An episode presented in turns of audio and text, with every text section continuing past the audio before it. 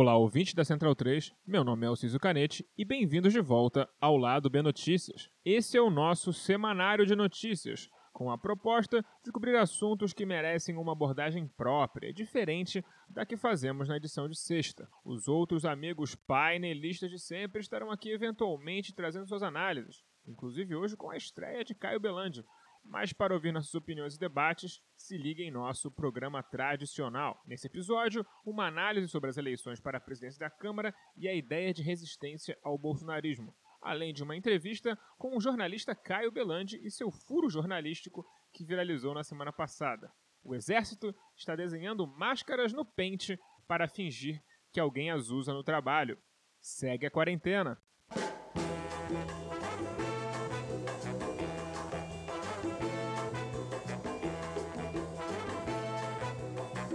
Para entendermos as forças que disputam a presidência da Câmara, é sempre interessante verificar como essa mesma legislatura se organizou politicamente nos últimos dois anos, a começar pela eleição da última presidência da Câmara, que coroou Rodrigo Maia.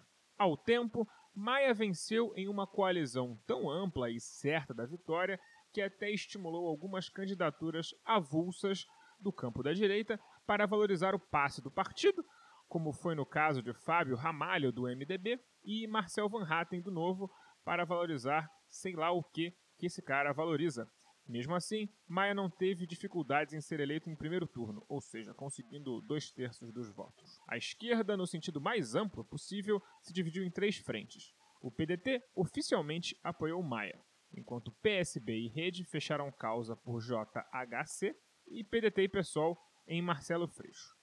Em todos os casos, a votação não se alinha perfeitamente com as indicações dos partidos por um simples e curioso motivo. O voto para a eleição do presidente da Câmara é secreto. A trairagem política precisa ter o seu espaço para brilhar.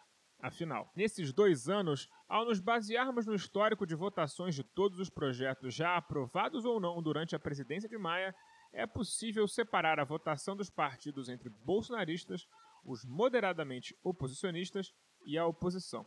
E aí ele já vem com a quantidade de votos que eles têm na eleição. O time bolsonarista é uma coalizão de PSL, Patriotas, DEM, PSC, Novo, PSDB, PMDB, PP, Republicanos, PL, PSD, PTB, Cidadania, SD, que é o Solidariedade, e esse grupo aí vota em 90% ou mais com o governo. E eles juntos possuem assustadores 337 votos. O grupo PV, Avante, PROS e Podemos é bem bolsonarista também, mas eles votam menos, apenas 75% das vezes, para agradar Bolsonaro. Esse limbo dos bem bolsonaristas, mas não incondicionais, tem apenas 33 votos. É um grupo pequeno e não se uniu dessa forma na distribuição de forças que nós vamos falar logo abaixo. Os moderadamente oposicionistas, votando cerca de 45% das vezes a favor do governo, são a dupla PSB e PDT, com 56 votos, e a oposição se resume à rede, PCdoB, PSOL e PT, que juntos têm 70 votos. Essa é a divisão ideológica da Câmara. 68% é Bolsonaro de carteirinha, e isso se reflete na reforma da Previdência, no pacote anticrime. Na verdade, tudo o que Bolsonaro realmente quis, ele passou por Maia. Se não fez tudo o que queria, isso se explica muito mais pelas limitações cognitivas e sociais que ele possui do que por questões de alinhamento ideológico ou político. Hoje, essa base ideológica encontra-se eleitoralmente rachada. Embora muitos direitistas partirem do mesmo ideário de Bolsonaro, perceberam e seus resultados nas urnas em 2020 confirmaram tal percepção que o jeito com o qual o presidente fala e faz as coisas é muito abrasivo e desgastante, o que dificulta o processo todo. No fundo, são todos ultraliberais, loucos para rapinar o Estado e o povo brasileiro de todas as formas possíveis. E esse fato não pode ser esquecido. Tal cisão, em busca de protagonismo político e também na busca do melhor meio de atender aos interesses de quem esses deputados realmente representam, deixou o grupo de Maia, que tenta se vender como a fada sensata do centrismo, buscando votos do bloco mais ou menos oposicionista e oposicionista, que juntos têm saborosos 126 votos para tentar emplacar Baleia Rossi, do MDB de São Paulo. Essa situação pode ser uma excelente oportunidade para os partidos de esquerda conseguirem uma barganha programática ou de cargos com Rossi, uma vez que Arthur Lira, do PP, não abre nenhum espaço para negociação. Os partidos de oposição tentam compor com Rossi logo no primeiro turno, para tentar fazê-lo chegar aos dois terços necessários para que sequer haja um segundo. Mas hoje, na balança do poder, parece muito improvável que não haja um segundo turno de qualquer jeito. Nessas negociações, muito pouco é sabido. Então, o que impera é a fofoca e o burburinho. A fofoca vai desde os que dizem que a esquerda não irá levar nada desse negócio e está votando apenas para evitar o mal maior, que seria a Lira, até quem especula que os partidos de oposição levariam comissões e compromissos para que pautas como a redução da maioridade penal e mudanças em leis de armamentos não sejam colocados adiante. O que se sabe hoje é que o pessoal não aceitou os termos da conversa de baleia e anunciou a candidatura de Luísa Erundina à presidência da Câmara. Não se espera que ela regimente muito mais do que os 10 votos de parlamentares do PSOL. E, como o voto é secreto, não duvido nem que ela consiga menos do que 10. Como os próprios parlamentares do partido preferem debater em público a decisão do partido no lugar de comunicar os termos oferecidos, o que ajudaria a enriquecer o debate e até fortalecer a decisão tomada pelo pessoal, é muito difícil julgar se essa decisão é correta ou não nesse momento. Glaze, a líder do PT, e o Baleia andaram trocando farpas. Enquanto a petista diz que pautar o impeachment era compromisso do MDBista, o mesmo a chama de mentirosa publicamente, o que indica que essas negociações aí estão, no mínimo, acaloradas. Apenas uma coisa parece certa nesse momento. A ideia é que os partidos de oposição deveriam compor com Baleia sem exigir um belo de um acordo é de uma miopia e fraqueza política enorme, uma vez que, unida à oposição, conseguiria emplacar um candidato próprio no segundo turno e acabar de vez com os sonhos do grupo de Maia, muito embora fosse uma derrota certa no fim das contas. Com tantos votos na mão, o grupo poderia barganhar até publicamente por coisas bem interessantes, como congelamento de privatizações, a volta do auxílio emergencial, a criação de uma renda básica, comissões de educação, de saúde, que são locais onde seus parlamentares conseguiriam exercer uma pressão maior no governo. Enfim, o leque de opções é até grande. O que não dá é achar que existe um imperativo moral na esquerda de evitar o tal mal maior Lira, que volta igualzinho ao mal menor Rossi, e que todas as bandeiras devem ser baixadas em nome de um suposto combate ao fascismo. Um combate ao fascismo que não pressupõe nada além de combater apenas a figura do fascista, deixando que suas políticas destruidoras da sociedade e do meio ambiente corram soltas, o que se torna um combate, no mínimo, estranho. O poder relativo da oposição nessa eleição é muito maior do que atualmente nas urnas, e eles precisam saber capitalizar essa oportunidade.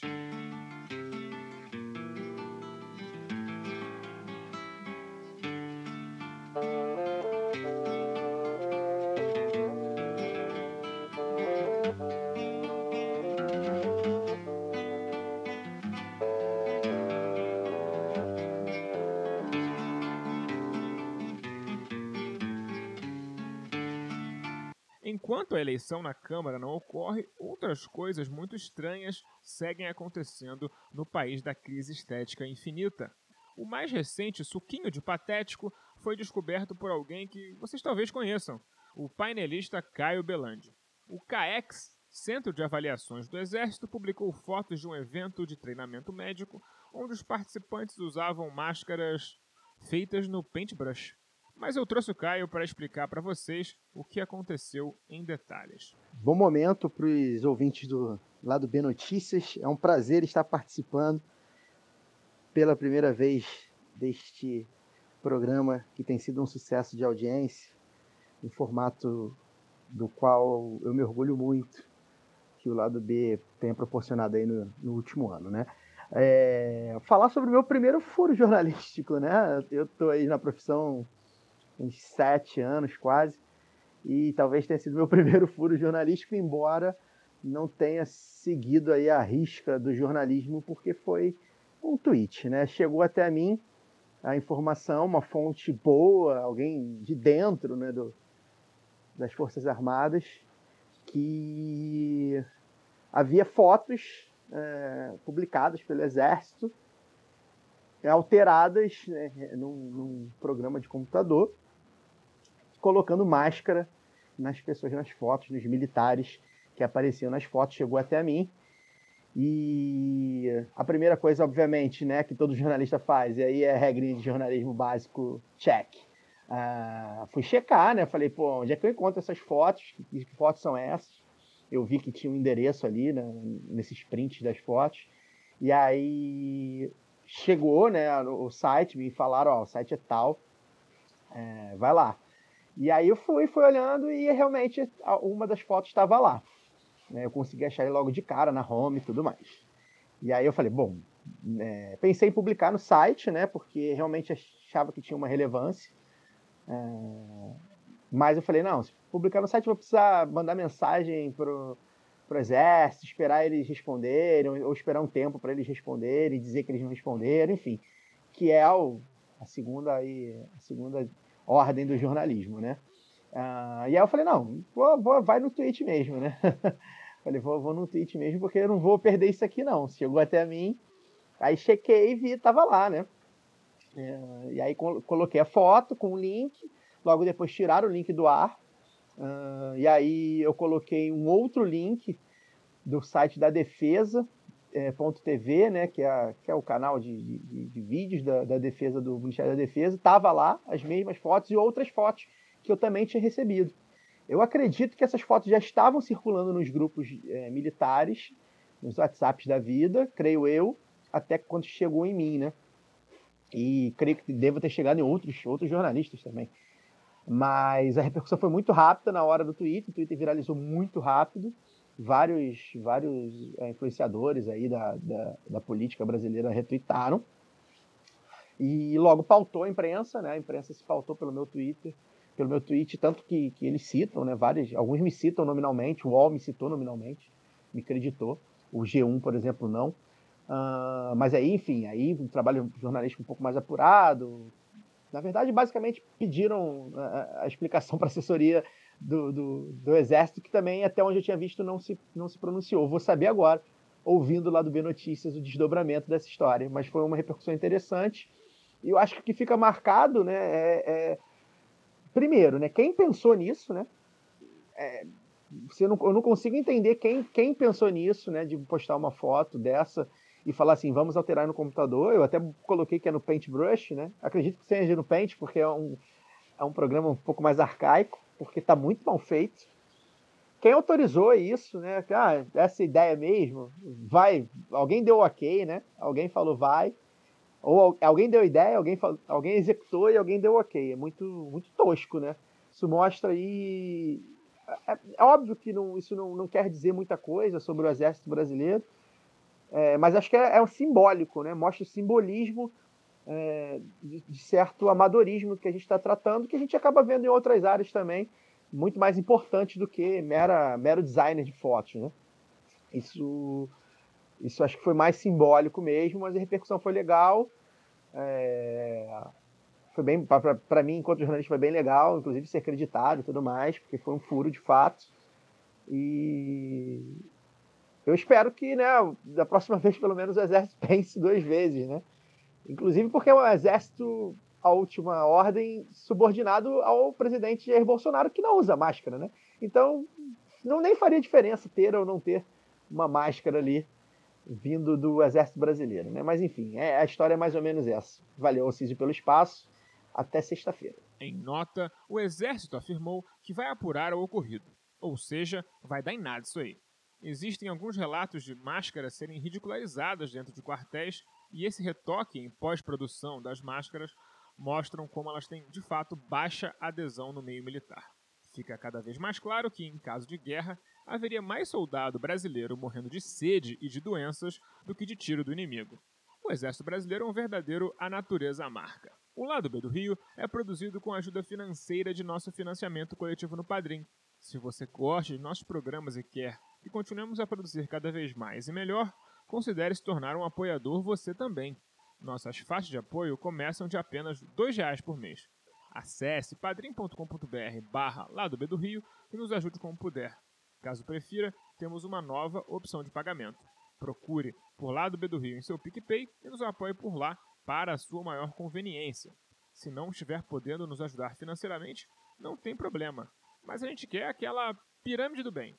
Passa o programa para todo mundo, faz as pessoas ouvirem. Se elas não gostarem do Notícias, elas vão gostar do normal. E se elas não gostarem do normal, elas vão gostar do Notícias. Se elas não gostarem nenhum dos dois, aí eu sugiro que você mude de amigo. As trilhas para esse programa foram retiradas de O Drama da Humana Manada da banda O Effecto, Preciso Me Encontrar de Candeia e Cartola e Eu Tá Vendo no Copo de Noriel Vilela. Fiquem ligados em nosso programa regular na sexta, porque estamos de volta!